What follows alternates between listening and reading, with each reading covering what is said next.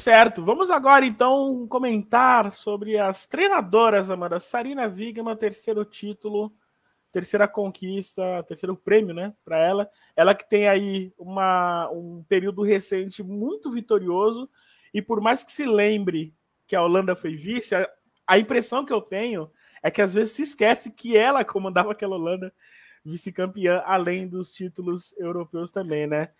Merecido, né? Lembrando que estava ela, Pearson Hogg e Sônia Bom Pastor, que também, que cabe um asterisco aqui, também merecia também. Merecidíssimo o prêmio para Sarina, Rafa, e assim, é, é, uma treinadora histórica, né? Você pontuou bem aí esses últimos anos, a Sarina conquista a Euro com a Holanda em 2017, leva a seleção é, holandesa na final da Copa do Mundo de 2019, acabou terminando como vice-campeã, termina o seu ciclo com a seleção da Holanda na Olimpíada de Tóquio e a partir de setembro de 2021 assume as Lionesses é, em busca de um título, porque essa geração inglesa é uma geração muito boa, Rafa, e que acabou batendo na trave de algumas competições, não só batendo na trave, mas acabou não chegando em fases que o teto do elenco te mostrava que seria possível chegar. É, trabalhos ruins, trabalhos que ficaram aquém do esperado, e a Federação Inglesa busca Sarina, uma treinadora renomada que tinha bons resultados, para assumir a equipe. E tá aí, né? Título da Euro, ela leva essa, essa grande geração à conquista de um título e, assim, fez uma campanha espetacular. A, a Sarina, a, até ela assumir, a, a partir do momento que ela assume a seleção inglesa, ela consegue pegar uma base que já estava pronta, mas que precisava de, um, de uma comandante para poder fazer a engrenagem girar. A, a, Inglaterra já tinha tudo ali em termos de jogadoras, de qualidade e tal, mas precisava de alguém para dar liga para aquilo, para potencializar essas atletas, e esse alguém foi a Sarina, ela fez isso muito bem, uma campanha espetacular na Euro. Então, é um título assim merecidíssimo, acho que irretocável. E, e ela acabou sendo votada como a melhor treinadora em todas as categorias. Né? Ela foi uma votação unânime. É, uhum. Venceu no voto dos treinadores, venceu no voto das capitãs, no voto da mídia e no voto dos fãs também. É, você acabou citando o nome da Sônia Bom Pastor, né? Ela ficou em segundo, a Sarina terminou com 28 pontos em primeiro, a Bom Pastor com 18 e a Pia terminou com 10. E a Sônia Bom Pastor fez uma temporada fantástica pelo Lyon, Rafa. Sim. Ela assume a equipe francesa no fina, na reta final da temporada 2020-2021, que não foi uma temporada legal para as francesas, acabaram perdendo o título francês para o PSG, é, rolou né, a, a, saída do Jean-Luc Vasser e a chegada da Sônia Bom Pastor, e ela chega ali com um voto de confiança muito grande do presidente, do até então presidente do Lyon, Jean-Michel Aulas, e, e a temporada 21-22 dela é uma temporada de recuperação recuperação de confiança da equipe, recuperação da moral, recuperação de algumas jogadoras. E foi uma temporada difícil, porque o Lyon sofreu com lesões de algumas peças e teve ali expoentes chamando a responsabilidade de jogadoras jovens até. Por exemplo, Catarina Macari fez uma temporada fantástica, fantástica. E para mim é uma jogadora que fez falta, por exemplo, no, no no The Best de melhor jogadora. Não digo no top 3, mas digo para aparecer ali no top 10. Merecia pela, pela temporada que fez pelo Lyon. Uma outra jogadora que se destacou bastante, Selma Baixa, fez uma temporadaça espetacular. E assim, jogadoras jovens chamando a responsabilidade. E uma coisa que a Bom Pastor fez muito bem naquele Lyon, recuperou jogadoras experientes, Rafa.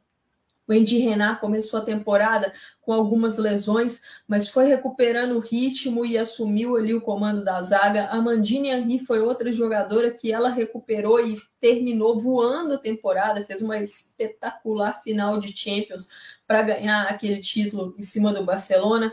Outra atleta que estava lesionada, recuperou ao longo da temporada e fez uma reta final extremamente decisiva, Ada Hegerberg. Então, a Bom Pastor tem um mérito muito grande no excepcional ano do Lyon, né? No excepcional 21-22 do Lyon, uma indicação merecidíssima, termina, na minha visão, também de forma merecida como essa segunda, nessa segunda colocação, e aí a gente tem a Pia. E assim, o nome da Pia, Rafa, causou um pouco de discussão, né? A presença do nome dela entre as top 3. A Pia, ela acabou vencendo, ela entra no top 3, ela terminou empatada em números de pontos com a Emma Reis, só que ela entra nesse top 3 no critério de desempate. O critério de desempate da categoria melhor treinadora foi no voto dos treinadores de seleção. Então a Pia venceu nesse voto, teve, teve mais pontos, por isso ela entrou no top 3 e a Emma Reis não. E aí a gente pode discutir é, se outro nome merecia ou não, tá? Acho que a gente vai falar daqui a pouco de um outro nome, talvez a gente tenha até esse outro nome em comum, mas só, só uma palavrinha sobre a presença da Pia. É, eu acho que a Pia, das três, né, entre Sarina e Bom Pastor, é o trabalho mais desafiador, Rafa. Porque a Pia assumiu o Brasil em 2019, né, em agosto de 2019, mas o período de avaliação do DEBEST, repetindo, 7 de agosto de 2021, 31 de julho de 2022, ele bate com o período do início e do processo de renovação da seleção brasileira, né? A seleção, a primeira convocação da Pia no processo de renovação foi em setembro de 2021.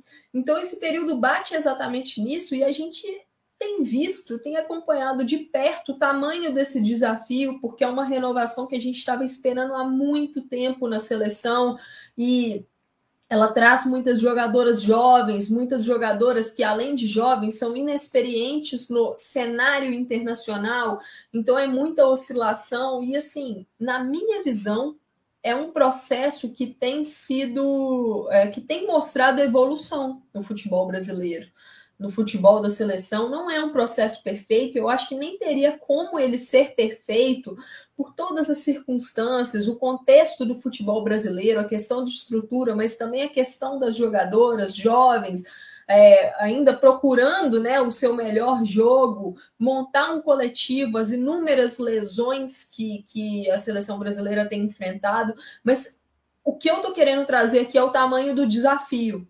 Então, uma indicação da Pia, ela até ficar nesse top 3, eu entendo, eu valorizo pelo tamanho do desafio, pelo trabalho que tem sido feito na seleção brasileira. Então, é, eu acho que é um reconhecimento, sabe, Rafa? E assim, nós que, que somos aí brasileiros, ver, vermos nossa treinadora nesse, nesse debate, eu acho que, que é algo para a gente comemorar, sim, porque Quantas vezes a gente teve um brasileiro ou uma brasileira, né, em termos de treinador, em termos de jogadora, de goleira, presente no The Best? A última vez foi a Marta. Então, é, eu acho que a gente tem sim que, que valorizar isso. Dito isso, na minha visão, nós temos aí uma treinadora que merecia entrar nesse top 3. No meu top 3, ela entraria no lugar da Pia e assim, eu falo isso sem, sem querer desmerecer o trabalho da nossa treinadora, mas, é, Rafa, seu, seu microfone está mutado. Segue o jogo. mas, assim, sem, eu falo isso sem desmerecer o trabalho da nossa treinadora, mas no meu top 3 estaria Martina Voss Tecklenburg, treinadora da seleção alemã. É, na minha visão, o trabalho dela foi muito bom nessa, nessa seleção alemã no período de avaliação, né? Ela que está aí há mais tempo é, no comando da seleção alemã, a, a, a, Martina, ela fez a renovação da seleção alemã. Aquela renovação. Um, um destaque rapidinho, Amanda. A gente lembra, deve ter programa nosso aí com um asterisco desse tamanho antes da Euro em relação à Alemanha, né? Sim. Até com certas críticas ao trabalho, e acho que, guardar as proporções, até parecido com o que a gente passou com a Pia. Lógico, né? Ela tinha muito mais é, recursos para levar a Alemanha para onde que ela levou numa Euro, né? É, a Martina Voss-Tecklenburg, ela também realizou esse processo de renovação da, da seleção alemã e esses frutos, ela começa a colhê-los na Euro. Por quê? Porque na Copa do Mundo de 2019, por exemplo, Lena Oberdorf esteve nessa Copa do Mundo com 17 anos. Júlio Vim, lateral direita, multifunções, né, que pode jogar em tudo quanto é posição, foi a melhor jovem da Copa do Mundo de 2019. Então ela levou muito. Sim, fez gol. Ela levou muitas jogadoras ali que, que estão hoje ainda jovens nessa seleção alemã. Ela levou nos anos anteriores, algumas delas jogaram até Copa do Mundo, então ela soube fazer aos poucos essa, essa renovação. E aí, se a gente entrar no período de avaliação, de agosto de 21 até julho de 22, os resultados da Martina e o desempenho da seleção alemã, eles oscilaram, passaram por oscilações. A seleção alemã acabou tendo ali jogos apertados, teve uma derrota para a seleção da Sérvia, era algo que ninguém estava esperando e foi um baque e a cobrança estava grande porque o desempenho ali não estava aquele supra-sumo. Só que qual é o contexto desse ano da Alemanha, dessa temporada 21-22, antes da Euro, contexto pré-Euro? É um contexto de inúmeros testes, Rafa.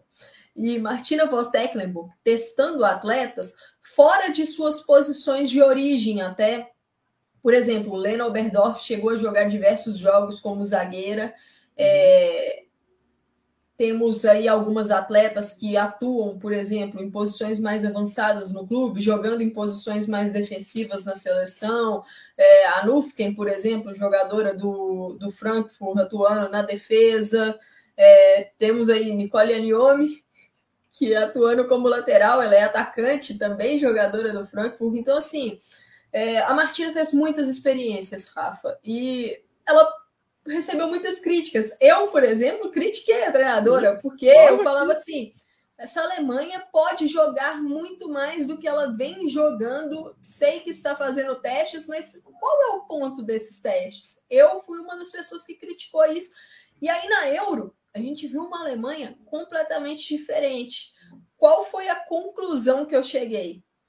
A Martina testou as suas jogadoras pensando em contextos possíveis que ela, que ela encontraria, pensando em observar qual a melhor função, qual a, a função que mais potencializa cada peça dela em campo. Então, ela fez isso pré-euro, ela uhum. preparou uhum. a sua seleção para euro. Quando chegou na euro, ela já tinha o seu time base e foi colocando as suas peças ali onde ela achava que as jogadoras iriam render melhor, e eu acho que isso teve um resultado é, muito sólido na competição europeia. A Alemanha fez uma campanha belíssima, chegou de forma merecida na final contra a Inglaterra, poderia ter vencido o título, porque, na minha visão, aquela final poderia ir para qualquer lado, e dentro de campo realmente mostrou que poderia ter ido para qualquer lado. A final foi decidida na prorrogação. Então, assim, foi um trabalho excepcional da Martina Voss Tecklenburg. A gente até brincou, né, Rafa? Depois do torneio, até durante o torneio, fila para pedir desculpas para a MVT, porque ela realmente recebeu muitas críticas, mas é um trabalho que, que mostrou aí é, acertado e a Alemanha hoje vem como uma das principais favoritas para conquistar esse título da Copa do Mundo de 2023. Tem uma base, é, ela soube equilibrar muito bem a experiência com a juventude, então tem uma seleção muito experimentada em termos de testes em campo, jogadoras jovens, mas que já têm ali vivência em grandes competições, não só para seus clubes, mas também pela seleção. Então, é, é uma treinadora que eu senti muito, Rafa, não estar nesse top 3. E, curiosamente, ela não esteve nem no top 4. Ela foi a quinta, né? Ela foi a quinta treinadora mais votada. A quarta mais votada foi a Emma Reis, com a mesma pontuação da Pia. E, só um fator até para encerrar a parte de treinadores, né? A Sarina Figma, ela, ela assume a seleção em setembro, né? É, de lá para cá são 29 jogos, no qual ela só empata quatro. né? E ganhou todos. Não perdeu ainda até aqui, então